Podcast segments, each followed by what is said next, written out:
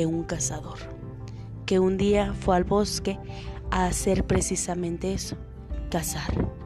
En su travesía, decidió cambiar de rumbo para dar diversidad a su oficio. Así que giró su camioneta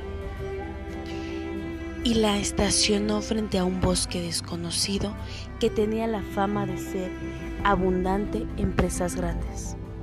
Fue con su escopeta afianzada a sus manos en espera de algún animal descuidado, pero no pudo ver más allá de su nariz, ya que de repente una abundante niebla se apoderó del panorama.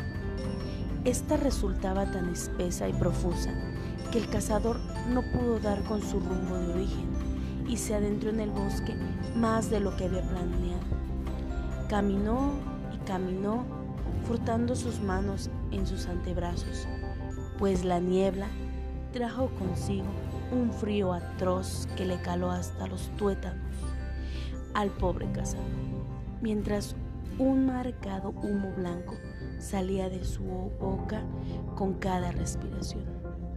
A su vez, temblando como una hoja, el cazador comenzó a dar gritos desgarradores por la desesperación, ya que sintió que dos días enteros habían pasado.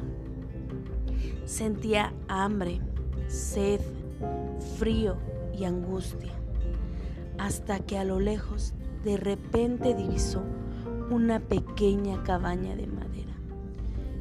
Fue corriendo hasta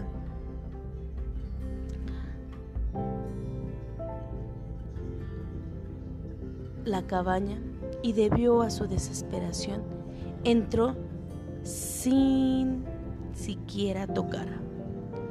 Todo estaba oscuro, así que como pudo encontró un pequeño interruptor. Pero cuando se iluminó la única habitación, el horror pasó por sus ojos al ver un conjunto de cuadros con retratos de personas mirándolo fijamente. Unos tenían el rostro completo, pero otros no exactamente. A unos les faltaban los ojos, a otros los dientes y a otros todo el rostro. Sin embargo, cansado, confuso y aterrorizado y a su vez aliviado por haber encontrado un refugio, sin importar su apariencia, su apariencia decidió que cualquier agujero sería mejor que aquella tortura despiadante.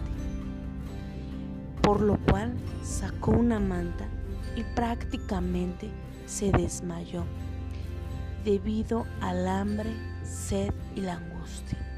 Sin embargo, pasado el tiempo, el hombre se despertó de repente debido a una luz agobiante pegándole en el rostro y en ese momento al ver la manta que había usado frente a él, se dio cuenta de que aquellos cuadros no eran retratos, eran ventanas. Para saber el desenlace de esta historia, los espero mañana a las 9 para continuar con la cabaña.